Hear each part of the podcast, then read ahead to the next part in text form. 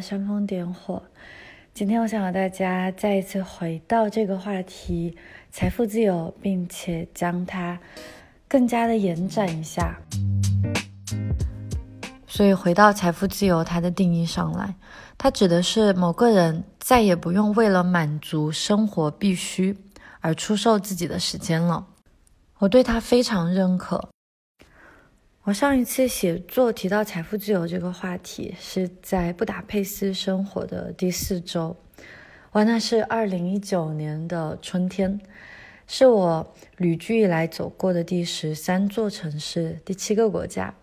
那时候我这样写道：过去这半年，我与先生在马来西亚做了一个月的岛民，在暹粒深度体验吴哥窟失落的文明，在柬埔寨南部的深海里。与会发光的浮游生物一起游泳，在老挝北部古城朗勃拉邦与僧人共同祈祷，在清迈与全世界的数字游民体验一把群英荟萃的盛宴。接着，我独自一人前往古印度的小径，求学瑜伽与冥想。现在，我们重聚，又拉着手，是说我和我先生 走在布达佩斯春日的街头。背着一帆布袋的新鲜蔬菜，手拿一瓶匈牙利当地特产的高酸高糖葡萄酒，从历史建筑中穿行而过，回到短租了两个月的工作室。从前我那样想：等我存下足够多的钱，那么我就可以去环游世界了。现在我这样想：一边不急不慢地游走体验更多地方，一边不慌不忙地为春风攒钱续命。时间又过去了两年，现在我人在柏林。我们最近搬进了，我打个引号，一个小小的豪宅，是我们在旅居生活这三年来住过最棒的两，我们应该就住过最棒的两个房子。对，这是第二套，它是柏林的一套顶层公寓，有两个非常大的视野非常开阔的。阳台，我把它称为日出阳台和日落阳台。一个是在卧室，每天是和日光一起醒来；日落阳台在工作室的旁边，是我们和朋友一起在阳光下吹风喝酒的地方。这个公寓在我搬进来的时候，就感觉到它的每一个细节设计都非常的令人感到极度的舒适，包括它的淋浴间，它的一切都与舒适相关。那我和先生就觉得好像我们在柏林开始了度假的感觉，这是很久都没有的感觉了。因为我们，嗯，从去年对我去年刚来柏林的时候也更新了播客，到现在再过完一个春天，我们就待了一年了。我觉得有意思的是。尽管说，在过去这一年，我们并没有像我之前描述的那样去踏足很多陌生的领域，但是我们只是在柏林这一座城市，也给足了自己自由。我们在有四个区，四到五个区，对，都有不同的生活体验，认识了不同的人。一方面，我不得不说的是，在过去的。尤其是冬天，柏林的冬天非常难受啊，它很多阴天，而且非常的冷，再加上最近还是仍然在封锁的状态嘛，所以有一阵子我也会觉得啊，天呐，我好怀念以前那样子，可以随时在路上，可以去很多地方的生活方式。但是最近就发现，在同一座城市。我也不要忘记了，有很多可以给到我的新鲜体验。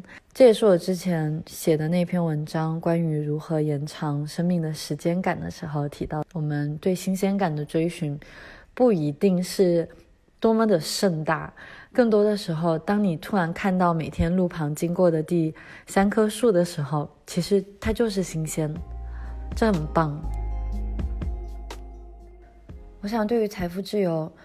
最首要的一个误区便是钱。我们聊来聊去，财务嘛，那当然是要金钱自由了。它当然很重要。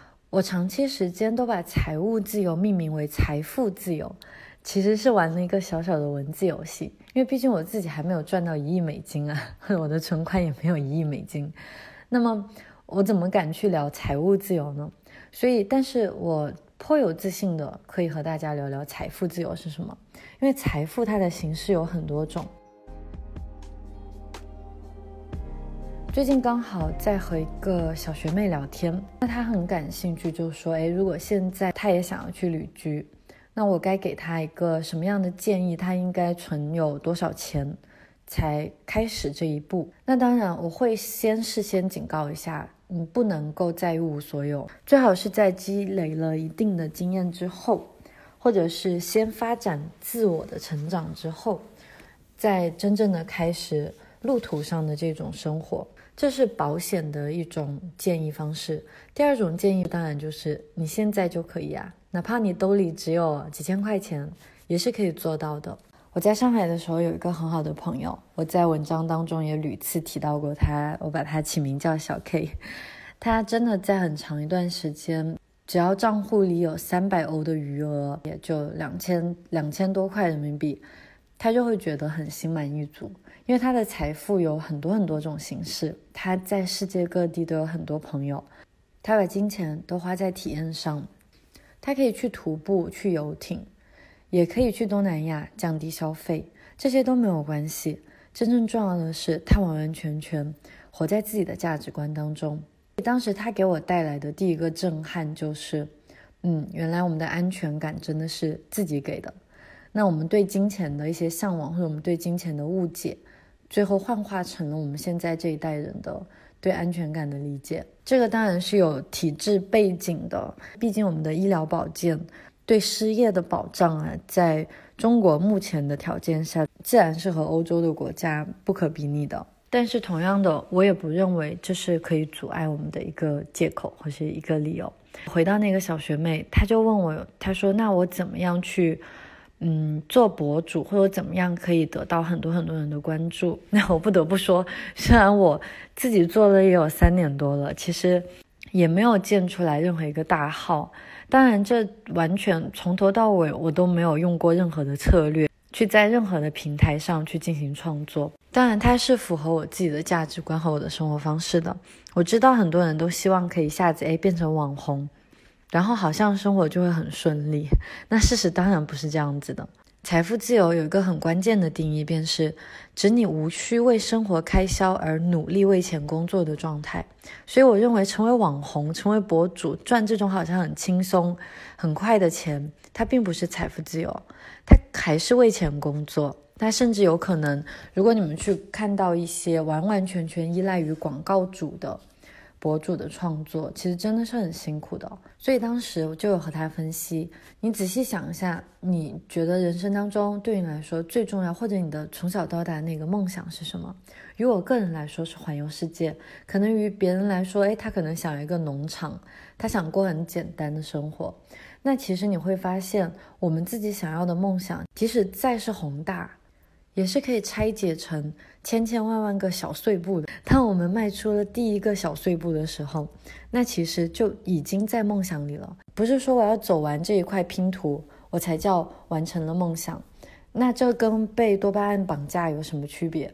我觉得真正最大的智慧是活在当下，但是不是及时行乐的那种活在当下，而且是要清清醒醒的意识到你当下在过什么样的生活。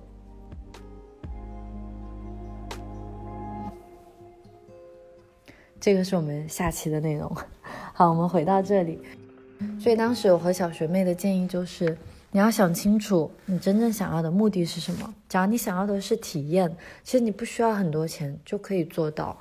像现在有很多那种，假如你只是一个学生，也可以有机会到一个农场去帮忙。那你可以到挪威去，或者是到东南亚，或者到新西兰。这些经验最后。集合起来，其实就是你的理想，就是你的梦想。或者，如果你想要的是更安稳的生活，那么就切切实实的学会爱上自己现在的工作，爱上周边的环境。真正的贫穷不是我们缺什么，而是我们以为自己缺什么，不是吗？现在也算是一个非常热点的话题，FIRE 运动。对，就是 financial independence, retire early。就当我们达到财富自由的时候，好像我们的目标是提前退休。那但是财务自由，我们回到这里，它真正的定义指的是我们不为钱出卖自己的时间。那么你想想，如果我获得了大把的时间，是用来做什么呢？我们也听说过很多中过彩票的人，他大把的挥霍，他把时间全部用在娱乐，用在消费，用在酒精和性的刺激，这些都是多巴胺最直接的体现，一般都会以悲剧收尾。即使不是肉体上的悲剧，在心灵上，我们通过过去对脑科学的了解，也会明白，他一定一定会得不到满足，不可能得到满足这样子的生活方式。所以，我个人认为，FIRE 运动、提前退休这种运动，它其实是一个伪命题。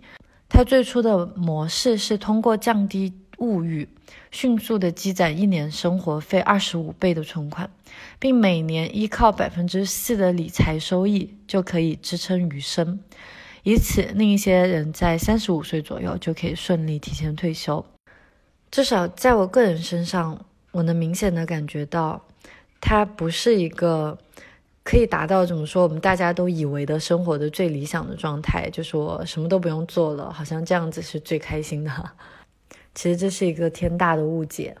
这一次我就想结合自己的生活经验和对财富自由和提前退休的一些思考，跟大家具体的分析一下。其实他们离我们真的不远，还有我们千万不要陷入对它的字面意义理解。我对于财富自由的理解是这样子的：一个是建立自己的价值观，它会形成我们对消费的认知；第二个便是真正的财富有非常多的形式。我们先回到第一个消费观，FIRE 运动更多的是通过存钱或者是降低自己的物欲，那它当然是可取的，我觉得是很好的方法。但是如果说我要为了好像为了达到提前退休，这在三十五岁或者在四十岁提前退休，然后要经历一系列的隐忍，中国人非常擅长的吃吃苦，先苦后甜，也是个非常大的错觉。这世界上哪有什么你吃过了苦之后就一定都是甜味的东西？在我看来，更好的方式是一种精致的物欲。首先是，当然我不为广告买单。还有有趣的是，我觉得最好是我们带着一切的好奇心去观察一下我现在生活周边的物品，尤其是那些已经变成了我们日常不可或缺的日用品，像洗面奶，或是要多少个手提包，多少双鞋，还有各式各样没用的装饰物品。刚好最近我做一个 vlog，讲述我人生当中再也不会买的十件产品，大家感兴趣可以在 YouTube 或是 B 站就可以看到。对我来说，最大的幸运之处在于，刚好这一切都发生在我成为数字游民，或是我开始旅居的生活时候。正是因为我长期需要更换地方，它完完全全的限制了我可以拥有的物品的数量。我和先生真的是会发现，我们像我到现在行李箱里面总共就两双鞋，一双是运动鞋，一双是夏天的人字拖。我先生也把他日常的鞋换成了 barefoot shoes，就是没有那种很厚的鞋垫的那种鞋。其实他这种鞋更多是我完全用双脚底。去和我的日常环境结合起来，这个很有趣。就是我觉得我们对任何一个日常用品啊，就就拿鞋子来说，如果对它更多去了解一下，你会想象，哎，我们人类的祖先到现在，我们是怎么样去利用鞋的？鞋的发明它非常的伟大，它保护我们的双脚，尤其是在野外，尤其是我们的。呃，狩猎采集者的祖先，他们需要很长时间的沿途跋涉，对不对？那但是，但是去了解一下，现在我们的跑鞋，它为什么有这么厚的一个底部的支撑？难道这种支撑，它说是缓解对膝盖的冲击，它一定是正确的吗？我觉得。对于这些物品，我们去了解自己的消费或者了解自己的物欲，它有它可以激发我们的好奇心，这个才是人生最有趣的点。像你可以去看，就可以去了解一下现在，哎，科学家有没有在研究我们的双脚？其实对于我们整个骨骼结构，真正最适合的方式是什么样的？耐克他们究竟是创新了人类跑步的潜能？还是毁掉了我们的身体？这些都是有带商榷的。千万不要只是听广告的言辞，这个是最可怕的了。还有包括像洗面奶这些，像一系列的女性的产品，就更多打个引号都是智商税。如果你对我刚才说的那两个话题都比较有兴趣，像是我们人体的结构，包括我们的穿衣服、我们日常生活行为，还有穿鞋子，感兴趣的话，可以推荐你读一本书，叫《人体的故事》，它是从进化的角度来看我们的健康与疾病的关系，是哈佛大学人类进化生物学教授丹尼尔·利伯曼的一本畅销书，写的也非常好。另外一本当然就是现在在国内应该也蛮出名的，叫《皮肤的秘密》，是来自德国的一位皮肤科专家所著。这两本书都非常推荐。当我真正的清醒的睁开双眼的去观察我身边，嗯，我用的每一件物品，我需要十个这样的物品，我需要十支口红吗？我一定要每周都换很多很好看、很不同的鞋子。才可以体现我是一个得体的人吗？我觉得这一切都很有趣啊！它是我们如何认知，首先是我们如何认知自己，还有就是我们如何认知世界了。我们大家都是活在自己对世界的一个想象当中的，整个社会从来都没有对我们强迫我们应该做过什么。对，所以我会觉得，通过精致的物欲，通过我去对自己身边物品的了解，你会发现，你真的不需要很多钱就可以过得很好。或者是不需要很多东西，不需要身边堆满了很多，最后都积满了尘灰的物品，才叫你成功了。这和极简主义的实践有很大的关联。我觉得以后也可以跟大家分享一下极简生活的一些细节。在这期间，我是发现，当我开始认真对待自己的每一次购物的时候，我不仅节省了大量的金钱，也节省了宝贵的时间。况且，逃离消费主义并不意味着就一定过着消费降级的选择。其实不是的，我并不认为省钱才是极简，或是才是财富自由的唯一出路，反而是锻炼一种如何获取最大化回报的花钱态度吧。在这个时候，我们就回到了经济学。我真正要的是它的 trade off。对我不是要付出智商税，而是我要实实在在的获得我认为我应该得到的价值。所以，我只是背着帆布包上街，我不需要任何的 logo，它是让我最得到满足的一种生活方式。我记得当时在文章当中是有这样一个小小的插曲和大家分享过，是我开始旅居。中途的时候有回国，然后我叔叔的新女朋友，她当时就拿了一个崭新的香奈儿钱包给我，就说她是在免税店买的，她姐姐买的，说我如果喜欢就可以拿去。她说她自己更想要一个爱马仕的，嗯，是我叔叔的前女友了。那我会觉得还有点尴尬，因为我对这些奢侈品牌从来都没有过兴趣。当时我还是拒绝了他。其实那只香奈儿钱包的市场售价已经足够让我在马来西亚生活一个月了，因为我后来先去了马来西亚。我更宁愿把那笔钱花在半个月的酒店旅费上，或者包括我们现在住在一个非常舒适的空间内，我更愿意把钱花在体验上，而不是一个我去占有它的物品。一想起这个比较，我心里就会非常踏实。当然，当然，这完全是属于我个人的消费价值观。我并不觉得所有人都应该这样去生活。嗯，真正重要的是，我们的行动要和自己的价值观和我们的思维一致，这样子才可以从包括心理学上的认知当中去得到我们生活中最大的满足感，最大的一种知足。所以，当我发现自己衣柜里其实不像影视作品里所说的那样，我不缺一双鞋，我也不缺一条小黑裙，不缺一个包，更不需要每个换季时节都去买新衣服。为什么？因为我以前真的是每个冬天要去买新的大衣，每个夏天要去买新的裙子。那在我清醒的意识到这件事情的时候，我手中的财富它才是自由的，要不然我们所赚来的钱。早就被广告商家明码标价，知道下一个季节我手上的钱就已经归他了，所以真的很有趣啊。但是我也不是说反消费就一定可以满足财务的完全自由。对我来说，完成财富自由的第一步是建立自己的价值体系，不为广告，更不为社会期望去买单。但如果你真的很想开法拉利，你就是喜欢穿 Supreme，喜欢穿潮牌，那也是自身的选择，那也很棒啊，没有什么不好。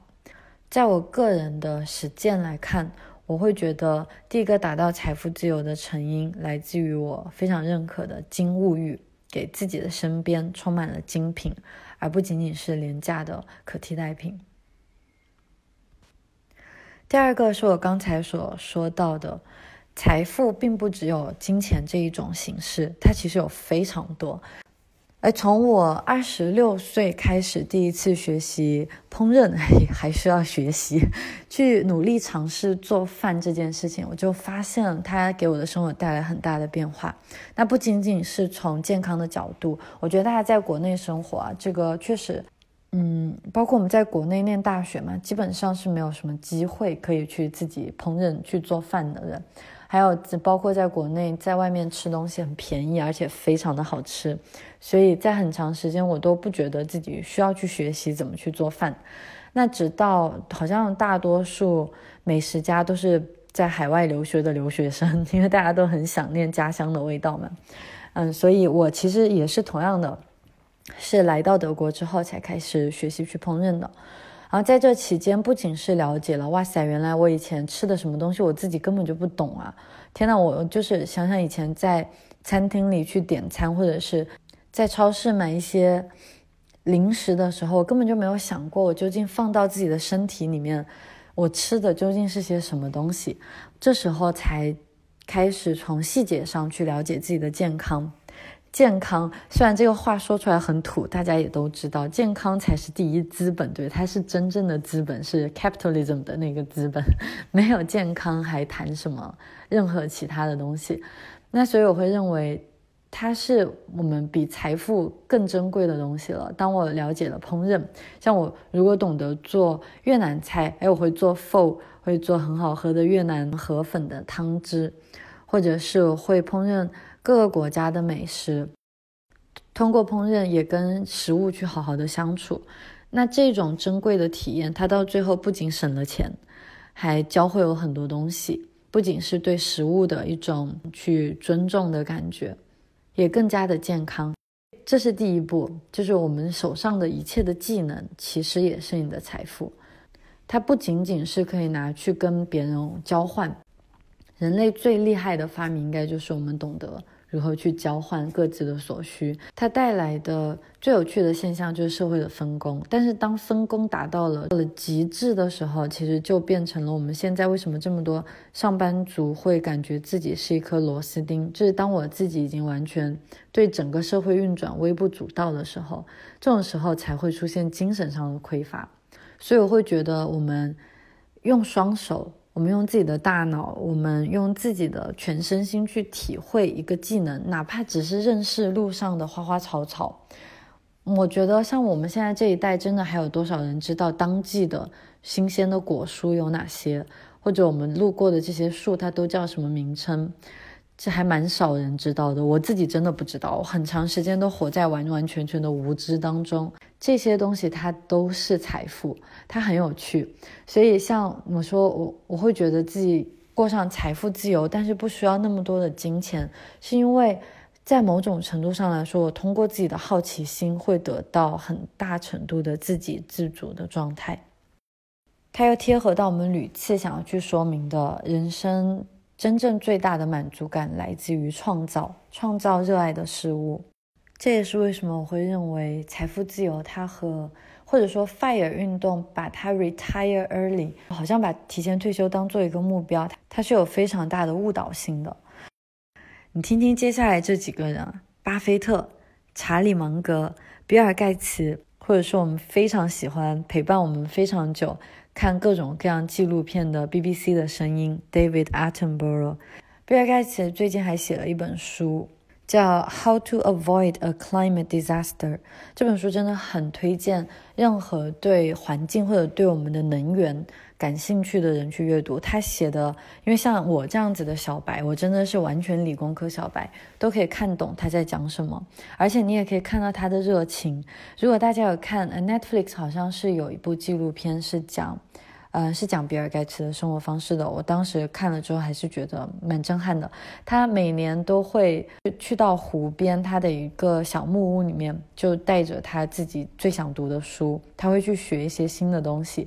然后当他读到他自己很喜欢的话题，他会去联系作者，或者是这个领域最顶尖的科学家，他会跟他们一起去探讨。比尔盖茨其实花了很多的精力在核能上面，他非常关心。我们现在的气候问题，其实可以看到啊，这些人，我们刚刚讲到的所有人的名字，他们都度过了精彩的一生，或者他们应该在很年轻的时候就完全达到了我们世上所有人，我们剩下这些普通人所渴望而不可及的一种财富的积累。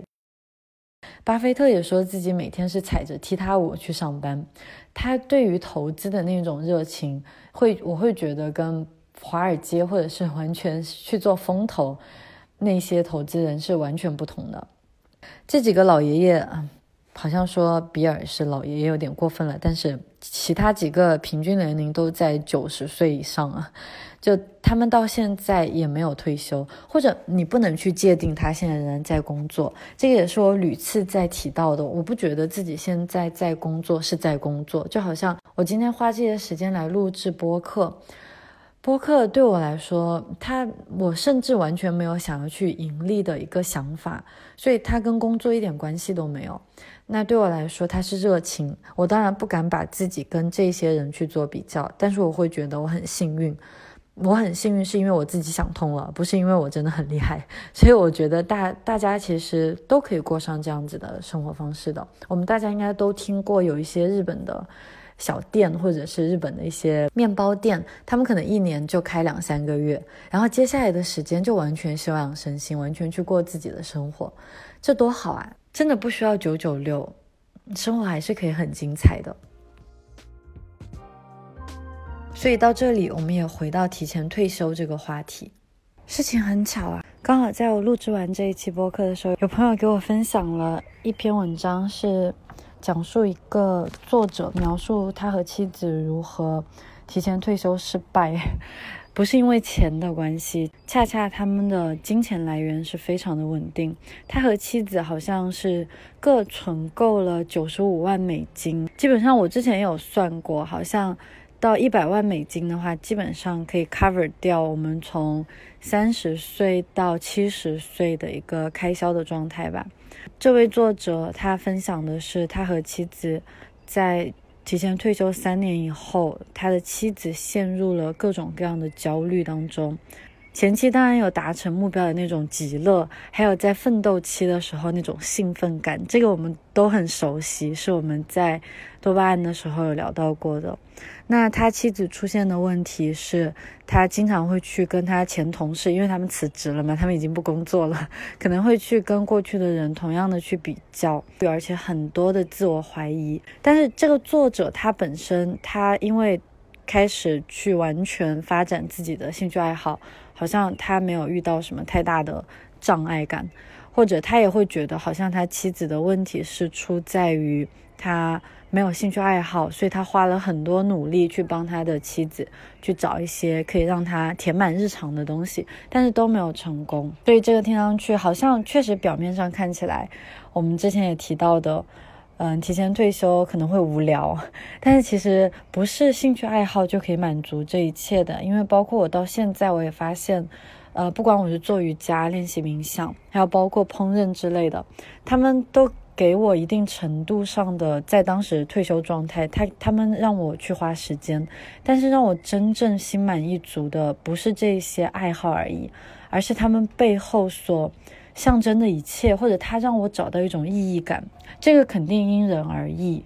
我觉得有意思的是，我们再往深层一点去看，我有看到那篇文章是这样分析他的妻子的，他的前妻已经离婚了。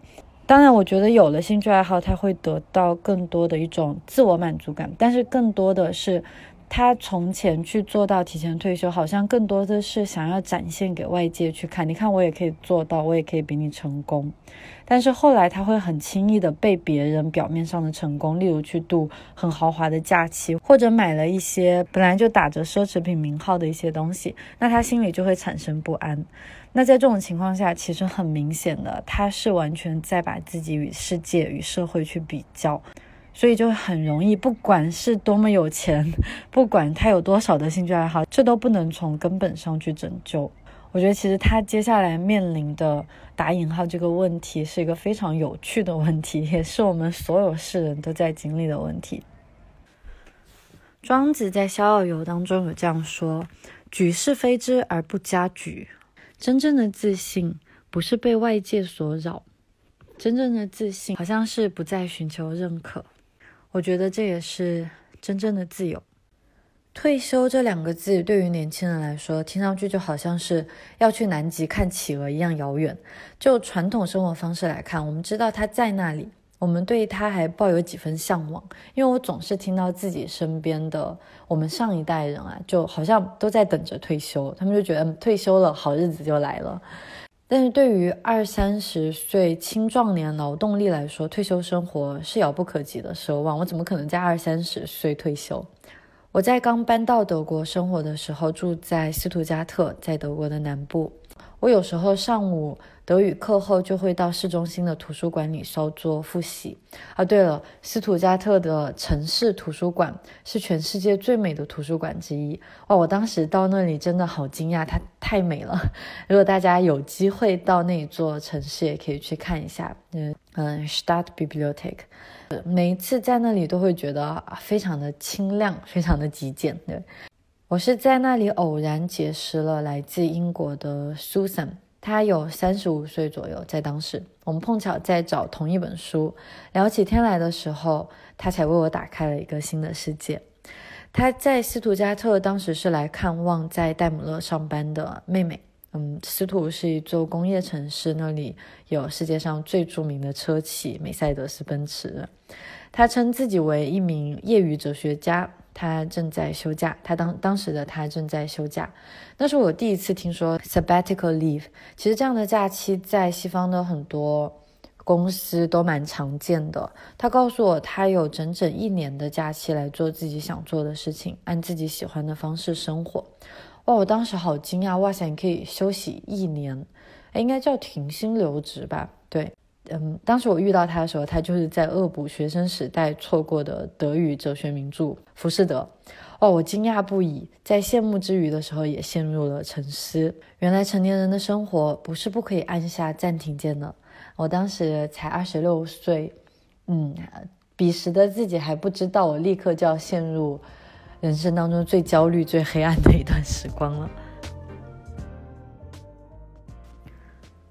如果按照社会规则的剧本走下去，离开校园之后，应该是盘算将来职业发展的黄金时间，最好是可以全身心投入一个行业，积累经验值，要么年少有成，用时间与精力去换取高薪与管理层的职位，要么耐烦恳切，直到机会降临，步入中年后的高峰。当然，还有一种可能，便是碌碌无为，直到法定退休的年纪，这也没有什么关系。这好像是我们大家认定的生活方式。那随着社会分工继续急剧的细化，我们这一代所面临的职业选择乏善可陈。除了一小群幸运又自知的年轻人，在工作上大展拳脚的同时，还获得了共同进退的战友。这是我认为我一直。认为非常幸运的一群人，就是他们在做自己最喜欢的行业，然后同时也有共同奋斗的一些同事，没有复杂的人际关系是不可能的，但是可能会更单纯的一些人际关系，对。所以，我们大家几乎都陷入了马克思在十九世纪便预言的困境。引用他的劳动属于别人，这种活动是他自身的丧失。这个听起来非常的耳熟吧？我觉得，嗯，如果我们狭义一点的去看社会对生活、对人生的规划，好像就是整个社会共同期望是一条路径，去读好大学，做好工作，风光的结婚、生孩子、养孩子，然后一切再一次循环往复。我们的生活似乎从头到尾都被社会规则分配，从幼儿园到高中、大学的听话的学生，从办公室到人挤人通勤的称职员工，直到终于熬过人生中身体。健壮高峰期的三十几年，拿着不多不少的退休金，进入第一次真正自由的（打个引号）自由的老年人生活。在我看来，这非常的荒唐。我们偶然来到这世上，享受一次生命，却只能以一种服从的姿态度过一生。做学生，做职员，做经理，做父母，无时无刻都要确保自己活在标签里，活在框架里。即使是做到了老板，也只是徒增了更多的金钱烦恼。一直到暮年才能真正手握时间，获得智力。另一方面来看，就连这点自由的权利也还是被强制的。很多人是在中老年的时候达到职业的巅峰啊。嗯，想想美国总统，他们的年纪应该不会是三十岁，对不对？那更别提还要冒着退休生活其实无聊至极的风险。在一个如此功利主义的社会、商品社会下，不知道为什么。好像只有极少数的成年人发现了这根本不划算。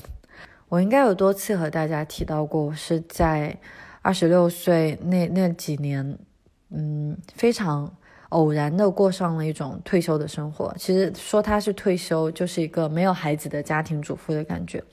那我当时毫无计划，我对工作状态。我又不喜欢去办公室工作，所以我觉得很好玩。我每天就偷偷懒，睡到自然醒。我周一就飞到巴塞罗那，看着晚霞，喝一杯 sangria。那但是我没想到的是，自己会对这样的生活渐渐的感到不悦。我更没想到的是，我后来憎恨了二十几年的清晨闹钟，竟然会在最后被日光取代。我现在成为一个早起的人，当然这都是后来发生的事情了。但不得不说的是。在我陷入最抑郁情绪的那段时间，我发现原来上班这个事情很烦，但是不上班更烦呢，真的太难了。退休对于中老年人来说，在某种程度上也是一种极大的不公。是谁规定二十岁的你就应该蒙头背书准备考试？是谁规定三十岁的你就应该有车有房还背负一身贷款？是谁又规定六十岁的人就必须拥有一颗老年人的心？这根本就是侮辱。当然，其实没有人规定这些所谓的社会期望，都是我们头脑中挥之不去的杂音。只是有些人选择调低音量，另一些人则跟着杂音度过了一段不明不白的沉睡光阴。所以，我想和大家真正去聊的是，提前退休不是答案。提前退休，它听上去很美妙，好像接下来生活都在度假。但是我们所有去度过假的人都知道，你在沙滩躺到第七天的时候，你自然会去想找一些事情做。所以回到我们真正要聊到的话题是创造。那创造这个话题也说过很多很多遍了，它很棒的是可以给我们带来一种。双眼放光，我们之前聊到的，让多巴胺去激励你做事情的那种心情，那是一种兴奋，那不是快乐。我觉得在我生活中最好的状态是，我整个人充满了求知的欲望与平静又耐心的内心，每天都迫不及待在六点以前就醒来。醒来我就可以生活了，醒来我就可以继续做自己喜欢的事情了。我们家里最近来了两只猫咪，我最近醒来就可以撸猫了，这也很可爱。那可能在某些人眼里，我做的我我现在的生活方式也不能被称为财富自由，那有什么关系呢？我也非常清楚我自己有很多的限制，所以我想提倡的并不是提前退休。我真正想说的是，我们不如换一种休息的方式。我觉得退休是很重要的，但是我们可以在二十几岁的时候就退休。我把它称为间歇退休，这也是我非常感激，在二十六七岁的时候陷入非常无聊的生活状态的时候，其实是我自己给自己放了一次悠长的假期，虽然很痛苦，现在在期间的时候很痛苦，那是因为我自己不自知，好像我并没有睁开双眼，对不对？我并不知道当时的自己在做些什么。当我清晰的了解并且决定做这件事情的时候，它就不会再困扰我了。例如这三十天，我给自己从社交网络放假，其实在那三十天，我也几乎完全没有工作。嗯，每天只是在阅读，和狗狗去森林散步，进行很多思考。然后我用书写，用用笔在真正的纸张上进行了非常多的书写。那个是我给自己放的一场假，那个是我认为的一种退休的方式。所以我会鼓励，也同时去激励我们，真的每一个人都可以做到间歇退休的。我之前提到的苏珊，她介绍我的年假 sabbatical，其实是源于圣经故事。希伯来语 Shabbat 原指停止的意思，它源于犹太传统中的安息年。出埃及记中这样说：六年你要种地，收藏地的出产，只是第七年要让地歇息，不耕不种，使你民庄的穷人有吃的。他们剩下的田野的兽也可以吃，其实这也是很好的一种让自然循环的过程。就我们要让大地愈合。我们现在现在的整个消费主义的生活状态最糟糕的就是我们在耗尽资源，我们在耗尽不仅人类自己，我们也在耗尽野生动物。我们知道，当我们失去野生动物的时候，人类几乎是没有什么未来可言的了。其实，在美国或者西方大学也特别会给教授去放一场安息年假，让灵魂重振旗鼓，并得到精神与活力的休息。嗯，非常喜欢的费曼先生，物理学家，他就有一次安息年的，我记得他是自己根本就不想休假，然后学校要逼他去，然后结果他就跑到了生物实验室里面去做实验。后来就也是一个很很有意思的故事。是我在那一班打引号退休班的日子里，才开始真正练习瑜伽，去磨笔写作。恐怕正是这样一场彻底完整的放松，也才促使了我成为一个渴望自律、渴望工作的人。但是，真正的 sabbatical 其实是依赖于一个回归的，它是属于某种职业与国家的福利。上班族如果想给自己放一年的假期，可能需要一些细心的筹划，可以和公司去协调，与雇主的磋商。对于胆量再大一点的青年来说，我们现在这一代的工作状态来说，那就裸辞，只要你保证自己存够了接下来半年或是一两年的生活开支即可。在这其中，你还可以锻炼到自己的精神自由，它会带你走得更远。事实上，自立工作的人，无论是独立创业的人，还是自由职业工作者。都有这样一种给自己间歇退休的机会，试试看什么也不做，或者去做一些与工作毫无关系的活动，去种花、去健身、去冲浪，哪怕只是去刷一堵墙，给自己足够的时间与休息，然后你会发现自己会更重振旗鼓，你会发现自己更活力满满。间歇退休不是偷懒、放松、放弃生活，恰恰相反。它是一种为我们将来更加投入的工作蓄势待发的充电暂停期。如果可以放下手机，那当然更好了。哪怕只是一周、一个月或者三个月，给自己提前退休的机会，享受人被称而为人的生活是什么样子的。去自然里去看花。去闻花香，去了解自己的身体，去做任何你原本打算留在将来、明天、以后的事情，给自己整块的时间，不追求什么空泛的成长，甚至不追求成功，只是去做，去成为。如果你对间歇退休也有点心痒痒的话，我想给你提出四个步骤，可以去参考。第一个，好好的计算一下你的月支出。现代风险管理思想家塔勒布，我引用过他很多次了。他有说过，藏在床垫下的现金会令我们更加反脆弱。如果只是存够接下来一到三年的钱，那么我们甚至可以在无需大幅度降低生活质量的前提下，轻松的完成目标。至于生活质量是由什么来构成的，当你拥有充足的时间，你就会看清真相。例如，吃的越少越自然，越能延年益寿，这必将令消费支出骤减，而存款所带来的安全感也会与日俱增。打个比方，假如每个月的支出在七千到九千左右，那我们在在欧洲生活，我们可能增加一些。嗯，其实如果你要退休三年，存够二十五万人民币也就可以了。而且你真的会发现，这三年你会不自主的想赚钱，或者是不自主的会嗯，发展你自己，然后最后赚钱会变成自然而然的事情。这个是第四步。我们先讲第一步。第一步是先计算一下你现在的月支出，然后根据你想要退休的时间段，可以是一个月、三个月、一年、两年，去计算一下你要存够多少钱。这笔钱会成为你的安全感。第二步是去试着打造被动收入。被动收入是指你只需要付出一次努力，便可以获得长期收益的一种方法。其实很好理解啊，那些在城市里给年轻人租房的房东，那些在股市里面摸爬滚打的风险投资人，写一本畅销书的作者，他们其实都是被动收入的受益人。也就是说，你创作了一次，你进行一次的创作，你可以非常长时间的都享受它带来的收入。就连我这么不起眼、毫无成就可言的小小的游民，也可以惊讶地发现自己可以带来一些被动收入。其实听上去可能会你会觉得有点惊讶，因为我在二零一八年的时候，嗯，生产了有三款对瑜伽垫，这三款瑜伽垫到现在我都没有去更改过，原材料都是在当时经过欧盟认证的那些原材料。然后就这三年不断的不不停不停的生产，每一次都是小批量的生产。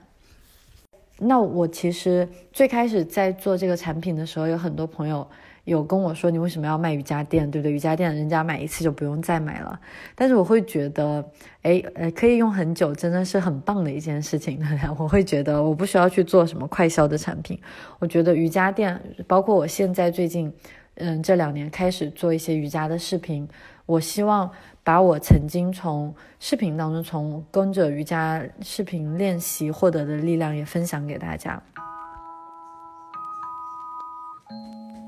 它不仅可以给我带来很满足的一种心情，然后同时在不自觉当中也带来一定的被动收入。所以我会把我当时做的那一批瑜伽垫当做是一个我自己的创造。我当时很努力、很努力的去经营了一次，到现在呢。它仍然在不停的销售，因为它的质量真的非常的好。即使不必花样百出，仅凭一件产品的高质量，也是可以持续稳定的产生收入的。那当然还包括我线上的英语口语课，还有我后来有做的冥想订阅频道，就大家可以跟着我，嗯，做六十几课的冥想陪伴，这样子最后的目的都是希望大家可以脱离这些冥想引导。然后去达成。其实到现在我也会，还是会去偶尔录制一些新的冥想音频，添加进去。但是它就不再是那么强求，它不像是一个工作任务，而更多是，哎，我愿意去，嗯，我愿愿意去奉献自己的时间，我愿意去输出，愿意去分享。所以于我自身来说，也是一次成长、学习与分享的机遇。因为大家可以试着。嗯，寻找一些被动收入的方法，还有在我最初提到的，嗯，投资基金，这个我不可以给大家任何的建议，所以大家如果对投资感兴趣，可以去找一些专业的做这方面内容的作者了解一下。那第三步就到了我们兑换时间的时候了，也就是我之前提到的，你手上的技能也是财富本身。你获得的这些时间，当然可以拿来躺平一天，也可以拿来度假，可以去旅行，可以做任何你想做的事情，去学任何你曾经想学了很久的一些新鲜的课程，都很棒。况且在自行动手的体验里，说不定某件技能它就变成一种被动收入的来源。例如，我曾经在学习瑜伽的时候，从来没有想过我后来会通过创作瑜伽的内容获得一些被动的收入，对这完全。不是我有计划去做的事情，所以它真的非常的妙。第四步就是回归，既然是间歇退休，当然是有回归期的。相信我，如果你打算退休几年，就是前三年你都一定撑不住，你一定会去学很多新的东西。而一旦你的输入，你所学的输入转化成了输出，赚钱便不再是目的。毕竟，即使是超级富二代，也会被这种终日无所事事的日子打败。人生一旦失去了意义，那么闲暇只会变成平凡生活里的一根刺。就连曾经最心之向往的旅行，也会变成日复一日的光阴消磨。魔法终会解除。你有没有想过，那些在三十五岁以前就退休的人，现在都怎么样了呢？这件事一旦亲自经历起来，必然不像曾听说的那么美好如愿。就我自己的经验来说，旅居世界一年左右，在我们最初那一年，我们非常频繁的在旅行啊，在换了很多国家与城市。我当时是这样说的，我打引号啊。我渐渐发现，去海岛、去度假村、去城市里隐匿，都不再能够满足我对旅行或是在路上的需求。我迫不及待地想要寻得一份与他人的连接。我的小猫咪现在来了，它开始 purr 了，好可爱。啊，你可以听见吗？Hi，How are you？他刚刚睡了很长一觉。OK，回来，我在日记本里写下，住在哪里真的不是特别重要，晚上或是待会要去见的那个人，是不是会令自己感到兴奋与密切更为重要。而旅行，除了是一种生活方式以外，还是一份生活的迷你充电器。哲学家蒙田有这样承认过啊，他说有那么一段时间，我在家中闲居，尽可能的不让自己被俗物缠身。我本以为什么都不干，只是凭着自己的喜好就可以怡情养性。可是事实跟我料想的不太一样。这样的状态维持的越长，我的心就越沉重，越难以振作。我曾经一直想不通一个流行现象：work-life balance，工作生活的平衡。现代社会最荒谬的恐怕便是将工作与生活分为两个对立面。工作是赚钱，生活是休闲，休闲又是由消费所构成的，购物、追剧、打卡式的旅游。但是，当我们回看人类的生存处境，我们如今大多数人可以享受的状态，则与过去的贵族相差无几。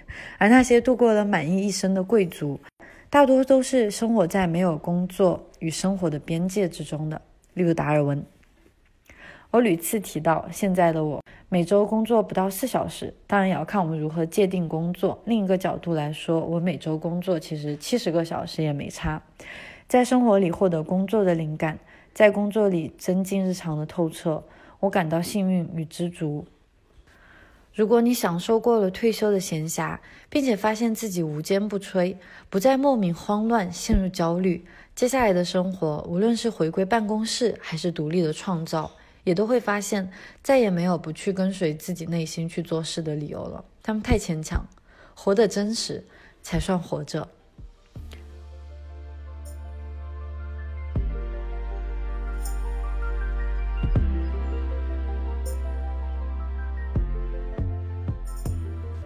所以说到最后，你发现了吗？间歇性退休的目的其实是为了更优质的工作质量，是一种寻找亦或是创造意义的旅程。我曾经在我的朋友圈里读到过一个很有趣的女孩，她这样写：吃喝玩乐有趣会腻，升级闯关创造价值让人上瘾。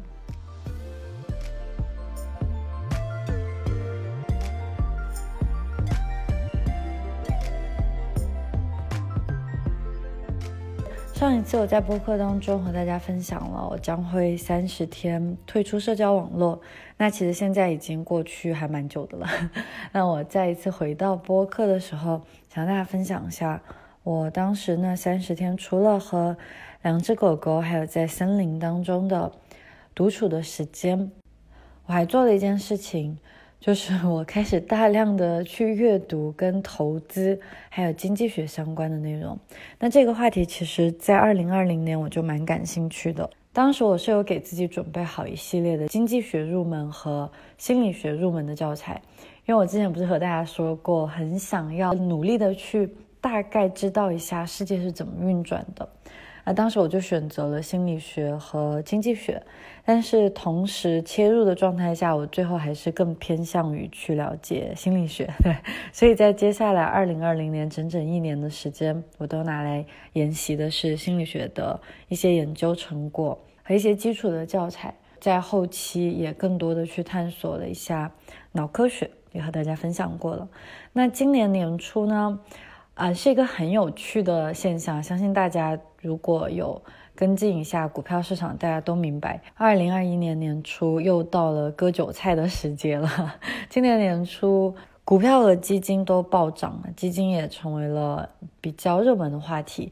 那我不得不说的是，嗯，我其实，在一八年，我应该在写作当中有和大家分享过，就是我对投资一窍不通，但是，嗯，算是一个小白，所以我从一八年的时候，其实有去做过一些很小的投资。那但是接下来我就再也没有管过它了，一直到今年，它不是突然突飞猛进吗？那突然激起了我一点的兴趣，所以我开始去看一些投资大亨的书，也去了解一下金融市场它究竟是怎么样在运作的。啊，起初我是抱着极大的热情，我觉得很有趣。像我过去可能会从消费主义或者是生活方式的角度去探讨一下资本主义带来的一些生活方式的。弊端对不对？那这一次呢，是直接切入到资本这个话题上，我们直接从金钱这一个工具上来去探索一下世界。所以一方面我觉得它很有趣，在最开始真的有让我眼睛一亮的感觉。但是，但是我确实也是在那三十天以后，把嗯经济学我读的是非常经典的曼昆的那本教材，应该比市面上的。反正我有读到过，虽然我现在还没有读到很多，但是我相信它是比市面上一些去简化经济学理论的一些畅销书会要更符合实际一些。但即使是这样，我还是能够很明确的感觉到经济学或者资本市场，他的他完全不符合我的价值观。就是真的，我觉得大家应该都听过这样一句话，包括我自己有段时间开始怀疑我自己，然后他们会说。哎，你对金钱的态度，你去读任何跟金钱相关的书籍，他或者理财，他都会这样告诉你：你如果不理财，财就不理你；或者是你如果认为金钱是肮脏的东西，那可能你这一生都会和金钱无缘。我从来都不认为金钱它是肮脏的东西，但是我只是从来都不认可金钱它自身所含有的意义。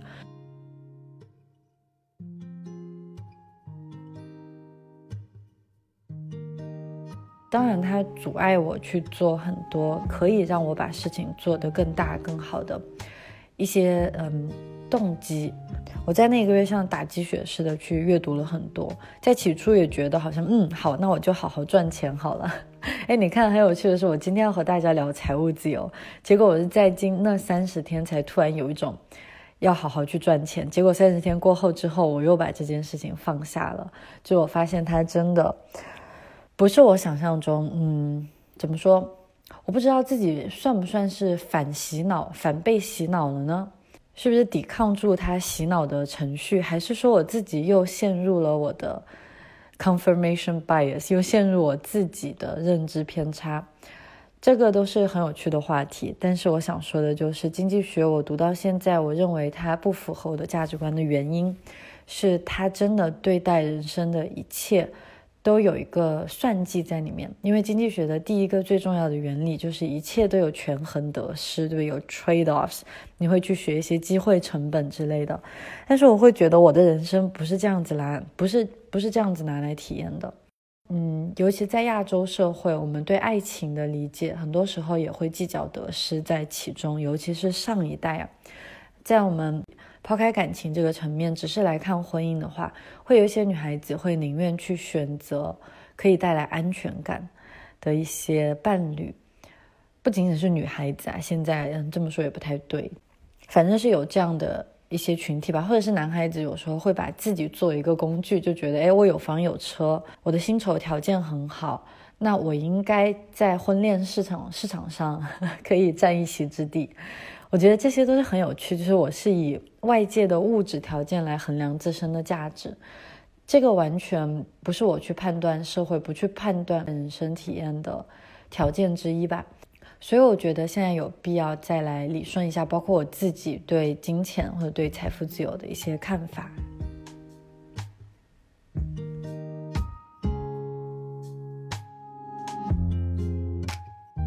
对，那么在关注基金的同时，会关注股票。那我会发现，当我做一个投资者的时候，我去投资了一个产业，假如说我们买基金，我去看好环保这个行业，成为投资者的那一刻，它很有意思，因为它真的你是用自己的真金白银投入在其间，不管是一个公司还是一个行业，那接下来你对这个行业的敏感程度就很高，或者你对这些公司他们的发展进程是怎样的会很感兴趣，那我就发现我自己的思维模式就完全转变了，像可能以前只是。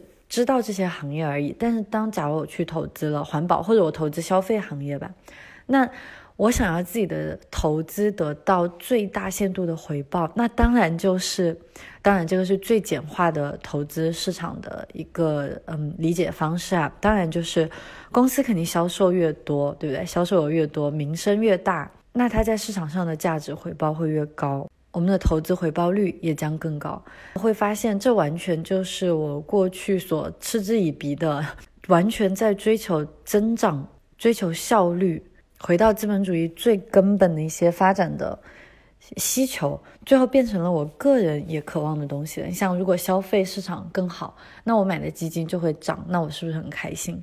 我会觉得这个并不符合我的价值观，所以，嗯。对我不是说这样子以后就不去投资了，但我会更加的说是，哎，我不要被市场牵着走，我不要被我要得到的那个回报去牵着走，这个不是我体验人生的方法。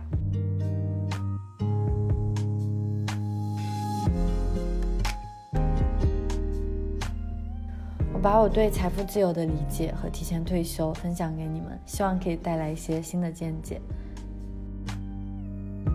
也希望你们可以告诉我，你们对财富自由、你们对提前退休都是什么样的想法呢？谢谢你在这里，我们下一次再见。还有，